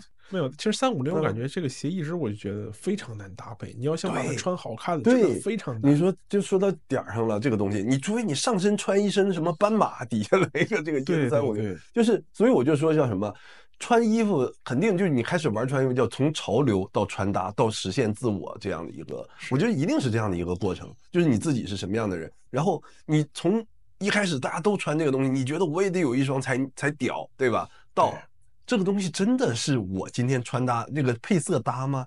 这个上半身跟下半身和谐吗？最后到什么？我是一个什么样的人？就我最近在看那个，我特别爱看那个美剧，就是那个真人秀，Netflix 的一个真人秀，就是改车，嗯，叫什么来着？什么变废为宝什么之类，反正就是他们把一些那旧的车，然后拿过来，然后改成一个特别酷炫的一个新的车。然后这个不是重点，重点是里面那个修车的工人，他们就是。每天造型都一模一样，上身是一个白色 T 恤，下面是一个 Cart 的一个修车的一个裤子，每天就是这一身，就是然后那个棒球帽反戴这样子这样的，然后裤子上都是油污，但是都有洗干净的那种感觉，非常帅。我觉得真的非常自信，人家就人家就是修车工人，人家就要穿成这个样子，然后很自豪，对自己的技术非常自豪。然后你说人家不帅吗？非常帅，底下是那个 Timberland 的那种什么工装靴什么之类的，什么之类的那种工装靴，对吧？我觉得超级帅啊，就非常有型，然后留一个大胡子，然后纹身，对，一身纹身啊，哇，那么硬核，特别硬核。那卡哈的穿的真的是帅到不行，一个一个状态。我就觉得还是就是自信吧，由内而外，而且适合自己的一个穿搭。对，就感觉每一个风潮啊，就是就像一阵风刮过，然后大家都去尝试，然后总有一些人会找到，就是发现哦，原来我适合这个风。就其实三五零，你说现在没有，但其实可能也会有一部分人是真的，就是穿上之后发现，哎，我确实适合这个鞋。哎，对我穿之后真的很很帅。嗯，然后等每一大波风潮刮过之后，就会筛下来一批适合这个风格的人。就每一批风潮都能出现一些找到自我的人。哇，咱们得加快了，这一期已经聊到一小时二十分钟了，啊，咱们快点聊。还有、嗯、还有两个，嗯，然后我再来赶紧说一个啊，刚才说到爷，然后我来说第四个预言，就是呃，我预测今年爷会回归。也沉寂了很长一段时间，最近想他，呃、真想他。看 ins 的这个兄弟们，大家可能也看到了，也在呃 ins 最近疯狂发图啊，然后自己主要是发他新女友，新女友啊，然后叫银卡戴珊。哎，我我也不知道这些这些个图国内会不会打码，也肯定是要打码，啊，反正真的是、那个、呃太过于暴露了，国内肯定是发不出来了，太过于暴露了，这个这个穿这还配文案，别穿裤子。叫 No No Pants This Year 啊，今年别不穿裤子。今年也好像就是他自己也不穿裤子，好像我记得今年他前几次穿搭也就穿一裤衩这样的。呃，就是就是有点像那种紧的不行的，紧紧的像皮肤衣一样的感觉。所以爷今年就有点像那个，我觉得有点像什么，就有点像那个骑那个都市的那个单车，就那个公路赛车那种感觉，有点那种感觉，类似瑜伽裤似的那种感觉。哎，比瑜伽裤还紧，我感觉还紧。然后就整个的那个怎么说呢？形状全部都给你勾勒出来，还是太超前了，还是太超前了。但是思想块还是太超前了。我还是很高评价，我觉得爷永远是给人眼前一亮。嗯、对，所以今年我感觉整体从今年一开年，爷就开始疯狂就是发布自己的新穿搭想法吧。嗯，然后也是从沉寂了一段时间之后复出，所以我感觉爷今年。会有大动作，预测一下吧。今年他会带起一波新的浪潮，但是从前一阵来看，他带起那阵浪潮就是他把巴黎世家带火了。嗯，巴黎世家归功于爷，然后现在今年只能这么说，今年不知道爷会带什么东西。就首先我们非常想爷，嗯，就是他是既有穿搭的示范效应，又有各种娱乐的效应。对，就是他的那个风格，其实大部分人是穿不来的那个东西。嗯，不敢穿那个东西 太超前了，但是你会觉得说这个人真的有想法，对。但是会从他的那个风格旗下，会会演变出更多适合日常穿搭的，带有那个味道，但是适合我。你可以稍微穿搭的风格，稍微感受一下这种东西，我觉得，然后去找到一些自己的东西。然后，而且耶的这个穿搭，就是任何人如果 copy 耶的穿搭，都会变成一个笑话。嗯，有没有这种感觉？对。那个东西就是真的，你穿在马路上被别人看见这是什么？嗯，这人穿的是什么？嗯，就不会觉得哇好帅，很少有这种想。但是你仔细想一下，你像耶现在穿的那种就是特别宽，底下特别紧，那不就是橄榄球运动员也会穿成类似这种感觉？上那个其实是有力量美的，对，是是有美感的，对吧？我觉得很帅啊。所以就看今年耶是怎么怎么造势吧。今年感觉这些老的这些个穿搭的，算这种顶级 icon 们，包括、嗯。呃，余文乐，嗯啊，陈冠希，然后比较比较沉寂一点。美国的，呃，美国的爷什么的，感觉今年要造势，今年要造势。你是觉得余文乐会回来回到传达来吗？余文乐我感觉会少，就今年陈冠希可是动作太大了。嗯，对，冠希哥还行，但是余文乐的话，感觉已经淡出的感觉了。对，然后像爷也开始慢慢的回来回来造势来了，所以感觉今年会是就是。呃，众星又再次崛起的一年吧，是，所以那就是日系的这个工装穿搭，嗯、呃，就卡机穿搭又要再继续落寞一年。余文乐不带货的话，早期最早的时候爷是这个飞董的，嗯、就可以说是舔狗吧。那阵飞董跟 Nigo 弄 Bape 的时候也疯狂上身 啊，穿疯狂穿 Bape，然后现在相当于爷跟飞董又平起平坐了吧，一个潮流顶级 icon，一个 LV 男装创意总监。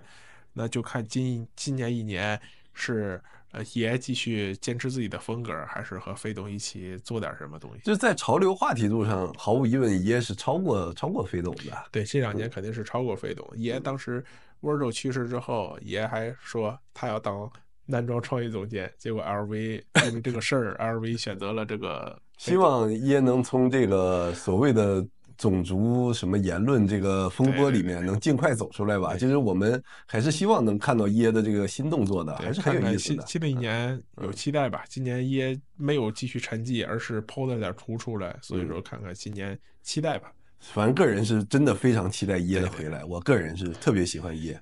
行，然后咱们快点啊，下一个，下一个我的一个预测叫 Y2K 在二零二四年会如日中天，就是啊，谨慎。嗯，整个二零二二零二三年你都能看到 Y2K 的起飞的这种状态了嘛，对吧？对。那二零二四年，我认为如日中天的最热的一个穿搭，就是最大的一个 hype，一个潮流，就是 Y2K。然后，而且我为什么这么说？就是首先，这个大家可以看到啊，就是整个 Y2K 的东西在二三年运，明显就觉得就是很多好卖的东西都是都是就是需要抢的东西，都是 Y2K 的。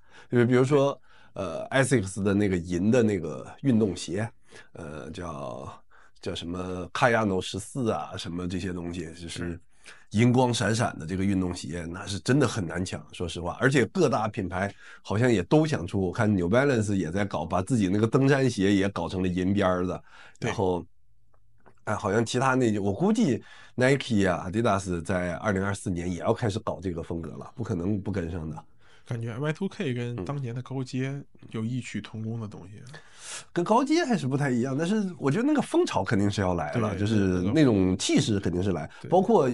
皮夹克、皮衣，哇，在去年热到皮衣，皮衣好卖到不行啊！你看那个 Beams 那个皮衣，一上就很快就哄抢一空，你敢信吗？皮革衣，啊，皮的这种那种，它不是说那种这个叫，比如说 A2 空军夹克这些卡其的这些皮衣，它是那种呃九十年代、两千年时候的那种宽宽松松的那种拼皮皮衣啊，什么那种皮革的那种。反正就是皮做的大夹克啊，那种宽宽大大的这种感觉，反正就是有点 clean fit 吧。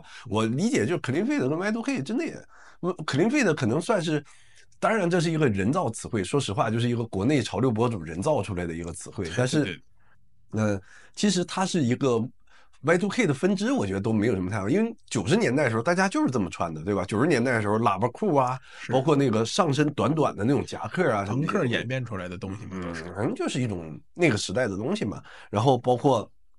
刚才咱们也说到的那种，呃，有些像糖果元素的那些小饰品啊，小的那种链子啊，顶上这种银饰或者之类的东西，也是在去年真的走的非常的厉害，就是很多人都希望能来一个这样的东西。一旦哪个品牌出了的话，就会造成一个疯抢的一个、嗯、是一个效应吧。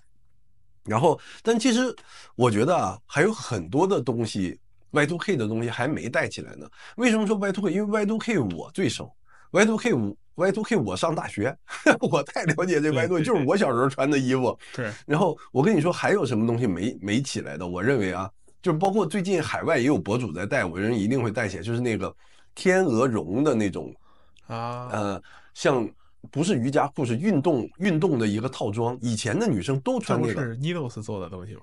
啊。Needles 的话呢，天鹅绒的那一套，哎，有点这个意思，卫衣加这个运动裤那个。但你不觉得 Needles 那一套东西，就是小蝴蝶的这一套五道杠的这些东西，就很匹配 Y2K 的这个东西嘛？是是是。配合上这个，包括所谓的为什么那个 Samba 阿迪达斯的那个 Samba 能走的这么好，在去年也是匹配上这个风潮了。对，然后再包括这个。很多那个，其实，在 Y2K 的时候，还有很多的元素还没玩起来。就是我小时候看到一些东西，我是觉得个人是认为啊，这是一个很大的一个商机。如果有这个很多潮流的这个厂商，可以可以参考一下我的意见，因为我是走过来的。还有这个低腰的这个牛仔裤，其实还少见，但是我认为低腰的牛仔裤会回来，啊，这是我的一个个人的预一个预测。还有什么呢？还有就是毛衣上有各种亮片，各种那种闪光的那种亮片。以前在我小时候是非常非常流行这种东西的。哦，我知道，就是今年 Undercover 下一季做的那个鬼手，嗯，复刻的鬼手，啊啊，还有那个他那个秀款的那个，你想那是多少年的？MA One，嗯，就是那些小亮珠、小亮片手，嗯，手工缝制，亮珠亮片手缝上的，在毛衣上啊，或者在夹克上也有。嗯，这个我觉得还没有大批量的这种出来的感觉，但是我相信啊，就是现在好像还是二三年，大家对 Y2K 理解还是一些乐队 T 呀、啊，什么这样的一些东西，皮夹克啊什么这些东西，更偏高阶一点。大家对于 Y2K 的就是想法就是那种以前高阶的东西加朋克的东西混在一块儿啊。我是觉得说在二四年，就是 Y2K 会有特别多的东西被继续挖掘出来，然后那个时候的审美会继续回来。还是会还是挑人啊，像我依旧是根本就 Y two K 不了，Y two K 不了一点。对，你是你我是肯定告别这个 Y two K 老钱 Y two K。但是这个就是纯怎么说呢？作为一个观察了，就是咱们在这个行业里面，反正也算是这个博主嘛，对吧？然后一个观察了，对嗯，但自己适不适合，那确实是不太适合。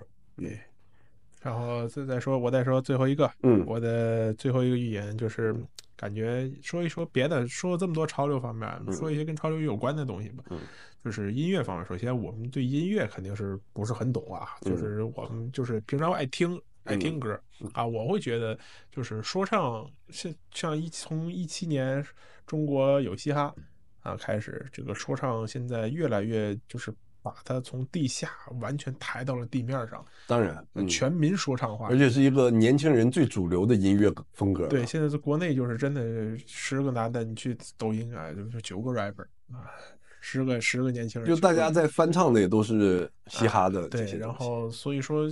现在就感觉说唱越来越公式化、平民化一点吧，就大家接受度更高。就其实这从前两年说唱就开始，从最早的那种，像我开始听说唱是听那种国内是龙胆子，然后像最早那个阴三儿，那个都都是被封了的啊，阴三儿，然后过来之后是后来就是龙胆子这种，就是老北京说唱，然后这种东西就是。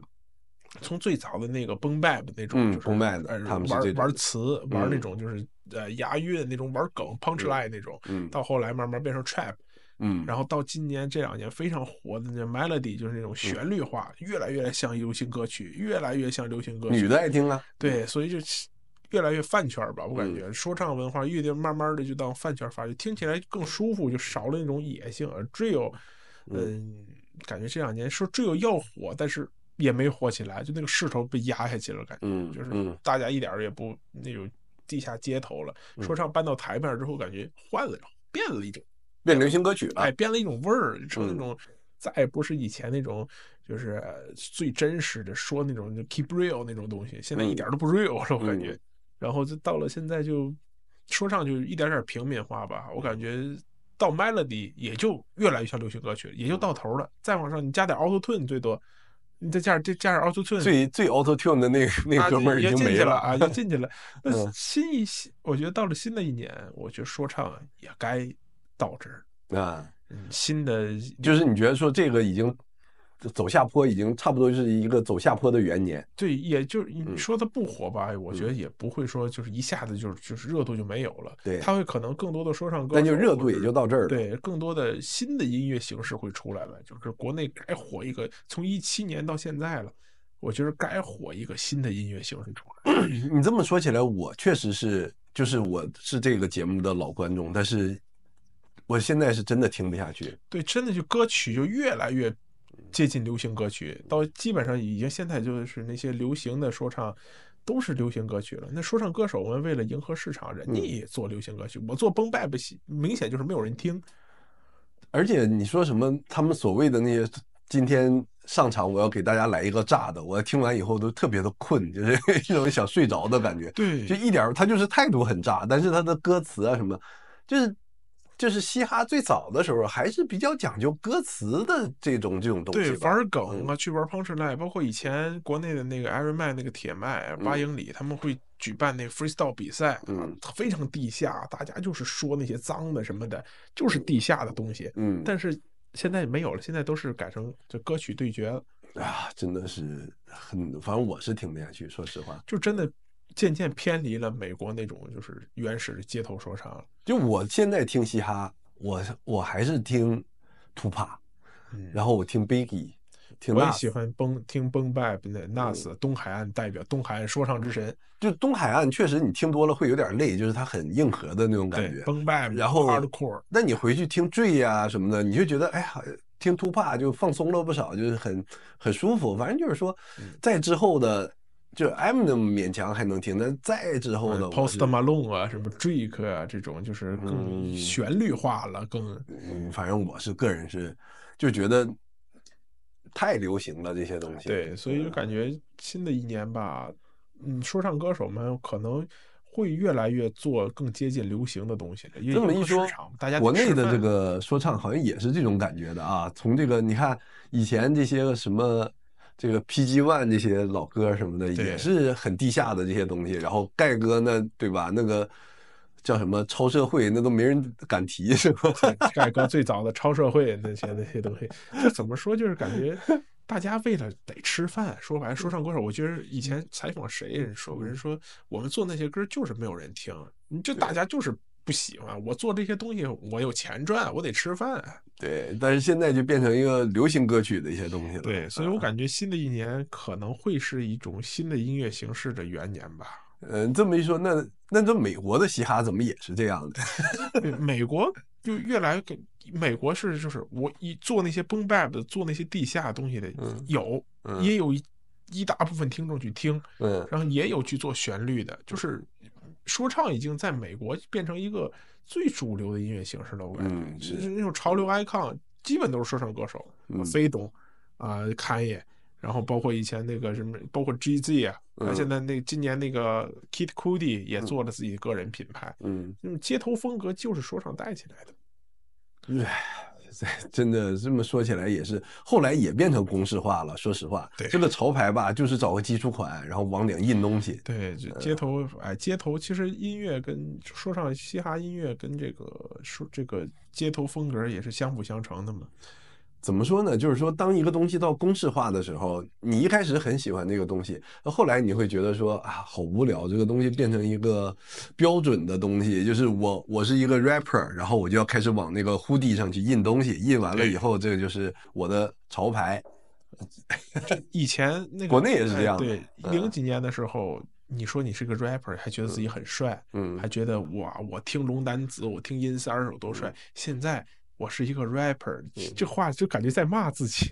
我我之前那个，因为我认识国内一个特别，我之前跟咱们聊天，我认识国内特别大的一个厂牌的那个经纪公司的，是那个算是高层吧。然后对，然后就说，其实他也说到，其实就是国内的这个 rapper，真的是那个潮牌，真的很令人怎么说呢？内幕真的很让人觉得瞠目结舌的感觉，就是他的那个潮牌就是档口货，印花加印花，对，就是到档口，档口可能很多人不知道，就是服装批发市场，哎，然后里面的衣服呢，就是标准化生产出来最便宜的衣服，一摞，你想印什么花就印什么花，印完这个花以后。哇，满世界卖，满世界的歌迷都要什么海外直邮什么，疯狂抢购，疯狂抢购，而且那个量又非常的少，很难抢到。你如果能买到，能支持他，那是非常的帅。对，就是就演慢慢演变成周边了吧，成周边了吧，就跟以前其实最早也是周边，那些乐队 T 不也是周边？对，Vintage 那些现在几千大几万的乐队 T，当时也就是那个用最便宜的那种 T 恤去印基础款，基础款其实也是基础款，就超市的那些 T 恤，然后那种感觉。就这么一想，有可能。几十几年、几十年或者十来年、几十年之后吧，这些东西也都变成 vintage，也变成了最变成了 vintage 最 hype 的东西。当年哪一个老说唱歌手的谁谁谁，中国哪一说唱歌手的他的那个 T 恤，这东西现在卖九千也有可能。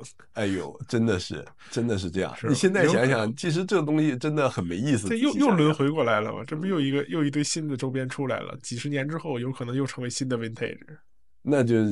那就虽然是档口货，建议兄弟们也尽早收藏起来，留留 留给自己留个几十年，留个几十年，没准就是 vintage。呃，OK，好，那最后我这边最后一个趋势啊，就是我是觉得二零二四年会有新的色彩成为一个怎么说呢？呃，穿搭的一个趋势，就是呃，我预测，当然我这是我个人预测的，叫浅色的那种水彩色会成为一个新的颜色的一个趋势。这个当然是我瞎蒙的哈，瞎猜的。但是我是觉得说，最近这几年大家，我是觉得对颜色有一点，有一点怎么说呢？疲劳了，有一点疲劳了。就是呃，黑白灰，然后 navy 卡其，然后就是对，从卡其来说呢，就是这么几个颜色。嗯，军绿，嗯，军绿，就是日系的永远就是这几个颜色，然后一直这么多年好像就是这几个颜色，对吧？对。然后好像说这个就是日系的代表色。是，然后还有牛仔，丹宁色，丹宁色那个就不说了，那个就是水洗做旧的这套东西，对吧？哈，然后就是基本上说一个衣服的颜色都是这样的颜色。我个人是真的觉得说可以再有一些小的突破或者怎么样的一些东西了哈。当然这里面也有比较猛的，比如像 Capital 这种，它就是它疯狂啊，就是各种颜色它都敢用，什么神奇的颜色它都敢用，是确实是厉害，确实是敢做自己的这种东西。但绝大多数好像我是觉得大家都在打安全牌。对，哪怕就是做别的颜色，大家也是做那种饱和度很低的。对，呃，这这就是为什么我说它可能是一个我预测的是一个浅的水彩色或者怎么样，饱和度非常低的，还是非常低的，还是非常低的，稍微往前迈一小步，还是尝试一下哈，它卖出去。对对对对，就是我觉得是有一个空白的市场，就是说你如果对纯黑白灰这样的一个穿搭，比如说我我去看今年的那个长谷川的 Column，Column 今年最。就是新的一个品牌，长谷川最核心推的一个颜色，最后你发现还是 navy，就是还是这一个颜色，还是 navy，是他最最爱的一个颜色或者怎么样的什么东西。然后你看，这不这不就是又，这不就是娜娜米卡最核心的颜色嘛，对吧？就是 navy 嘛。其实前两年黛娃出了，黛娃出过一支那个。糖果色，糖果色的羽绒服真的是滞销，嗯，那个东西真的是滞销。没有没有没有，那个现在日本人很喜欢啊，日本人很喜欢。我记得当时 New Balance 还打折了那个东西。哇，我呃那会儿是可能一开始还接受度，今年的话看到好多日本人在穿那个那个颜色啊，是吗？还挺好卖，还挺好卖那个。就是日本人能接受这样新的糖果色的东西是很神奇的一件事儿。去年国内不也搞过那个多巴胺穿搭？对，这个就说起来，就是说怎么说呢？嗯，颜色的这个东西啊。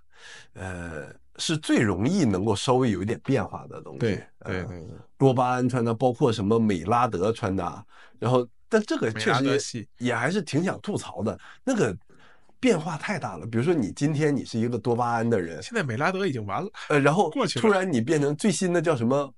我看那个李哥他们那节目说什么？今天咱们做一期格雷系穿搭。我说格雷是谁？格雷是那个 灰高级灰，格雷就是灰灰色灰色系。可是你昨天还兴高采烈还多巴胺，你今天就变成一个全身灰的一个人。风潮太快了，国内真的现在就是感觉一个月都不到就换一个风格。这个我说实话，我是那你到底是一个什么风格的人啊？现在跟潮太难，跟不上，跟不上。那我是真的，这多巴胺我都没跟上呢，是吧？咱听到我听到美拉德的时候，都感觉都快过去了。美拉德，这美拉德也是大地色系，那是特别卡机的一种感觉。对，然后格雷系是那种怎么特别都市的这种感觉，对吧？现代恩好莱坞的。呃，然后糖果色呢，就特别小朋友的那种，特别活泼活力感，活力感。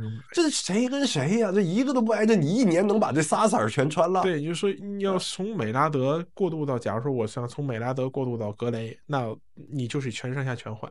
全换啊！不可能说我留一两件单品，换一两件呢？你这衣橱得清三次。对，我是觉得真的不可理解了，到这种程度。对，而且大家都有自己的生活，你不可能每天就盯着潮流博主穿什么。我天天，除非你也是潮流博主。我觉得潮流博主们还是要有自己的风格，你不能每天就为了吸引眼球就天天的换，是吧？感觉大家都在比着。造造势啊，造新词什么造造，所以我是觉得说什么，就是你现在的穿搭，它肯定还是要往前进步，你要一点一点去说找到更怎么说更有意思一点的，更让自己感觉到很兴奋的、很快乐的一些东西。那也不是这么 换啊，哇塞，对，有点大家有点就是卷起来了。所以我的一个个人的一个也算是许愿吧，根本都不算是什么预测了。其实就是我是希望在黑白灰之余呢，有比黑白灰再稍微变化一点点的一个颜色出来，然后是可以融入到自己日常的穿搭的一些颜色。对，就是嗯，浅色系吧，比如什么紫色啊，特别浅的紫，可能就是接近被水洗到发白的那种紫。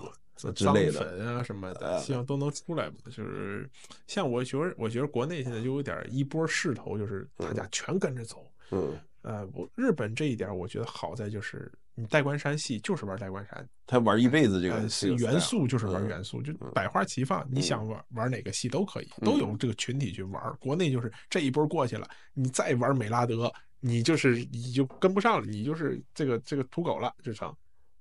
呃，行，OK，咱们这就是哇，这咱们聊的太那个了，快快俩小时了，这期聊的有点猛，这期咱们聊的有点猛了，这我回去上传得传半天，感觉，嗯，聊点猛，行行行，那咱们这期我是不是应该剪个上下？算了，还是一次性都给大家听了吧。